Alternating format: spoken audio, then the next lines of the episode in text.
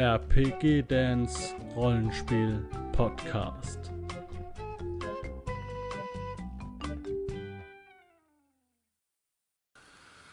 Ja, hallo Leute, herzlich willkommen hier zu einem neuen Nerd-Gedanken-Video. Ich habe mir jetzt in letzter Zeit die Gedanken drüber gemacht, äh, über CGI in Filmen.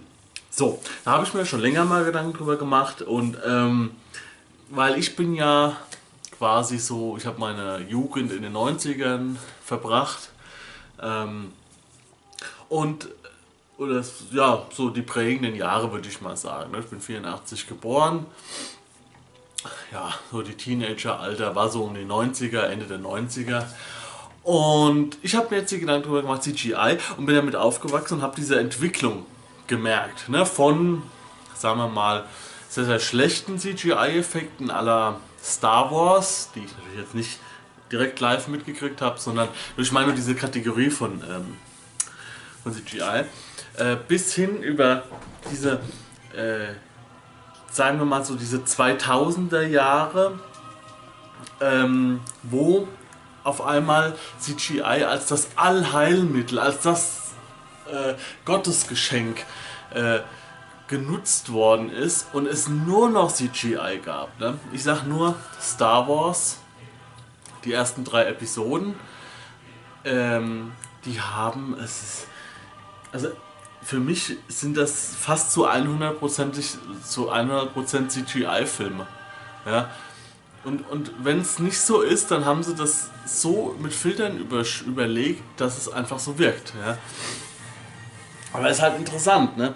Die ähm, Filmemacher haben jetzt halt über die letzten, sagen wir mal, ja, 20 Jahre mit dieser CGI-Technik ähm, und mit vielen Dingen, mit Greenscreen, mit diesen, wie bei Matrix, ne, dieses, ähm, mit diesen ähm, 360-Grad-Kamera-Effekten und allem drum und dran. Haben jetzt rumgespielt, experimentiert und ich muss ganz ehrlich sagen, hätte ich nicht gedacht, wir sind jetzt im Moment an einem Punkt, wo die Entwicklung eigentlich gut ist. Also mal abgesehen davon, dass die, dass die äh, CGI-Technik jetzt so perfekt eigentlich ist, äh, relativ perfekt. Aber viele Filmemacher haben verstanden, dass CGI nur unterstützend sein sollte. Es gibt Filme, die extrem auf die CGI setzen, aber da passt es dann auch wieder. Ne? Wenn ich jetzt, was weiß ich, hier so, so, so ein, äh, äh, weiß gar nicht, wie, der, wie das heißt, hier, Transformers oder so, ja, da, da ist halt viel CGI dabei und das sieht halt wesentlich besser aus als früher. Und ja gut, das ist dann aber auch kein ernstzunehmender Film. Ja, Star Wars hätte ich mir, mal die ersten drei Teile, die vom George Lucas ja nachgereicht worden sind, die hätte ich mir halt gerne mit weniger CGI gewünscht, so wie die Originale sind. Ja. Naja, aber ich muss sagen, bis jetzt finde ich die Entwicklung positiv, auch bei den neuen, jetzt Episode 6 äh, und ähm, Rogue Squadron oder wie der heißt, ist die CGI gut eingebettet und es gibt eine gesunde Mischung aus Kostümen und, und Darstellern und, und, und CGI und so weiter. Und auch so, dass es nicht stört ich finde CGI sollte, also diese Computereffekte sollten nicht das Zentrum des Films bieten, sondern nur den Film unterstützen, die Handlung unterstützen. Ähm, Kino lebt von bombastischen Bildern. Deswegen ist natürlich computergenerierte Effekte und, und, und Menschen und so weiter auch der Hammer, ja, wenn das Menschenmassen wurden ja schon bei Titanic benutzt. Ich weiß nicht, ob das viele wissen. Der Film Titanic mit ähm, Leonardo DiCaprio. Ähm, da wurde ja auch schon im großen Stil CGI-Technik benutzt. Und zwar viel für so Massenszenen, ne, wo man viele Leute sieht und so aus, aus größeren Entfernungen. Und ich finde es halt jetzt ähm, zum Beispiel. Ach, ist eine Fliege. ich finde zum Beispiel erstaunlich, zum Beispiel, Herr der Ringe, der, die drei Filme haben ja auch eine, eigentlich eine gesunde Mischung an CGI und an, an, Maskeneffekten und Bauten und so. Die haben sehr, sehr viel gebaut und aber es gibt auch beeindruckende CGI-Effekte, so Computerflüge durch diese Mine und die in drei. Und da sieht man halt wieder, jetzt zum Beispiel, jeder kennt es zum Beispiel, diese Szene, wo diese Krähen durch diese Mine da fliegen bei Saruman, also der hat ja diesen Turm und äh, baut da, lässt da ähm, quasi äh, in, den, in dieser Mine, in diesem Spalt in der Erde, lässt er da ähm, Waffen schmieden für seine Armee und, und Urukai züchten. Und da fliegt halt irgendwie so ein Schwarm, was ist, ich weiß nicht mehr, Fledermäuse oder, oder Krähen oder was, ähm, quasi die Speer Sarumans fliegen halt durch diese Mine durch. Man sieht dann da, die, wie Bäume runterstürzen und dann wie Orks hin und her laufen und so. Und ähm, diese Szene wirkt immer noch, sogar heute noch so geil, weil es einfach mit drei verschiedenen Methoden gebaut worden, gemacht worden ist. Die, die haben ein Modell gebaut, die haben CGI benutzt und ähm, nicht zwei, sonst fällt mir jetzt nichts ein. Also die haben Modell gebaut und dann noch mit CGI unterstützt das ganze Ding, ja, diesen Kameraflug. Also die haben sie mit, mit der Kamera wirklich so gemacht. Funktioniert wunderbar. Aber mir fällt jetzt schon auf bei den Hobbit-Filmen, wo sie ganze Charaktere ähm, aus 100% CGI gemacht haben, dass es nicht funktioniert. Ja? Diese Orks und so, das sieht scheiße aus. Es sieht einfach scheiße aus. Ich meine, warum werden zum Beispiel dieser Anführer von den Orks, warum wird der, ähm, also der mit der abgehangenen Hand, warum wird der mit CGI als komplett CGI-Person dargestellt. Gollum macht Sinn. Trolle und so weiter macht Sinn. Riesige Spinnen macht auch Sinn, meinetwegen. Alles, was jetzt nicht so menschlich ist oder so, aber nicht so, so gebaut werden kann. Aber solche Gegner, finde ich, funktionieren nicht. Wenn es nicht gut gemacht ist. Wohingegen bei Star Wars, deswegen habe ich auch die Musik an, bei Star Wars wurde ja jetzt äh, CGI-Technik eingesetzt, um, um Schauspieler, die nicht mehr leben, reinzubringen. Und da hat es wirklich hammerhart funktioniert. Und das war so der Moment, wo ich gesagt habe, oder so überlegt habe, wo dieser Gedanke schon ins Rollen gekommen ist. Kann es sein, dass mir irgendwie in, jetzt mal eine Zahl, ich meine, es ist nicht, ich kann mir vorstellen, es ist nicht mehr weit weg.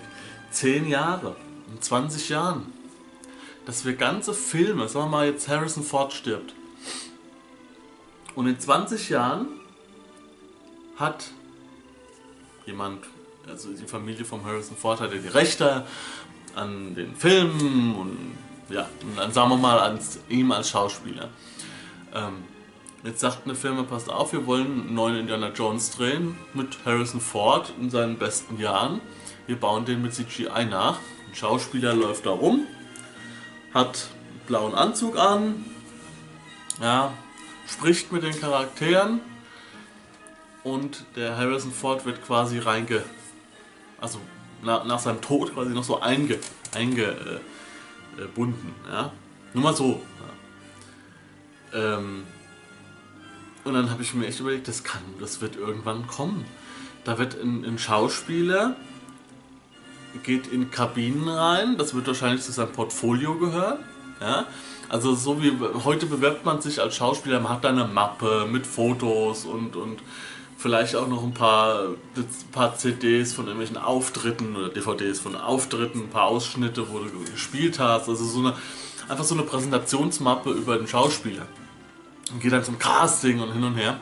Und das wird in 20 Jahren, ist dann einfach nur ein fucking USB-Stick dabei, äh, wo seine Daten drauf sind. Dass, dass die dass die, die, diesen Mann halt quasi ins, in, ohne dass er dabei mitspielt, in, in das einbauen kann und seine Stimme. Stimmdaten, Aussehen und so weiter, die werden dann da eingespielt und können im Film benutzt werden. Dann wird der Schauspieler gar nicht mehr physisch benutzt, sondern nur noch sein Abbild und es ist quasi so ein holographisches Holo, Holo, Holofilm. Ne? Das kann ich mir gut vorstellen. Ja, bekommt dann der Schauspieler nicht die Gage, wie wenn er wirklich da wäre, also eine volle Gage, man bekommt eine halbe Gage meinetwegen als Nutzungsrechte für seine, für seine Daten. Und ähm, ja, und so kann, so, so könnte ich mir das vorstellen. Ne? Ja, also theoretisch wäre das. Ich, es gibt ja heute genug Filme mit, mit äh, Charakteren, die ähm, von, durch den Computer generiert worden sind. Ne? Wie gesagt, Gollum ähm, aber Gollum funktioniert auch nur, weil der Schauspieler dahinter so gut ist. Ne? Auch die Stimme von ihm und so. Und die CGI-Effekte unterstützen. Also diese. Entschuldigung. Die Figur Gollum. Funktioniert für mich als authentische Figur nur, weil der Schauspieler dahinter steht und diese Figur auch eins zu eins verkörpert. Mit Bewegung mit, äh, mit der Stimme. Und die Computereffekte diese Figur quasi nur noch animieren und, und, und noch vielleicht ein paar Gesichtsausdrücke und so hinzufügen. Ähm, quasi, es ist eine, wieder eine Symbiose aus diesen zwei Dingen. Und ich finde, es so funktioniert Also eine Symbiose funktioniert aus selbstgebauten oder aus echten Schauspielern und so weiter. Aber so rein am Computer animiert, das ist so seelenlos irgendwie. Und, und, und deswegen wirkt es auch nicht so gut. Ja. Jabba the Hutt hätte nie so gut funktioniert, wenn er einfach nur eine Computergrafik wäre. Der war halt gebaut. Ja. Na gut, so viel dazu. Ich sehe die Entwicklung relativ positiv und bin froh, dass es so im Moment so läuft.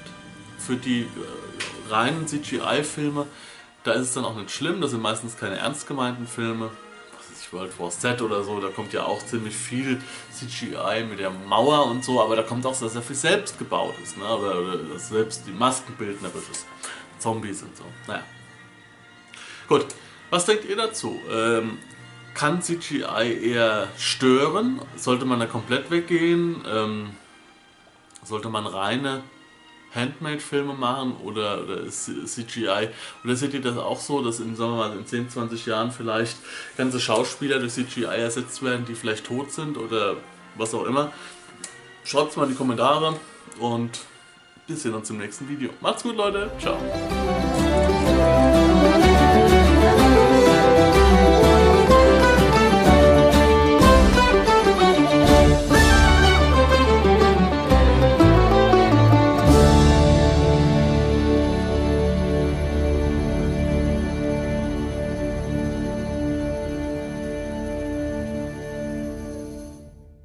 Wenn du Lust hast, neue Abenteuer mit deiner Gruppe zu erleben, dann schau unbedingt mal in meinen Webshop www.dance-abenteuerwelt.de Bücher, Abenteuer und Battlemaps für das Online-Spielen.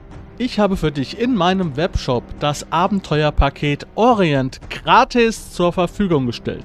Das Abenteuerpaket zu meinem Midgard Let's Play Das Herz einer Prinzessin enthält über 50 Handouts und Grafiken. 7 Battle Maps und über 150 orientalische Münzen, die du in dein Roll20 oder in einen anderen virtuellen Spieltisch einbinden kannst. Link zu den Angeboten in der Beschreibung.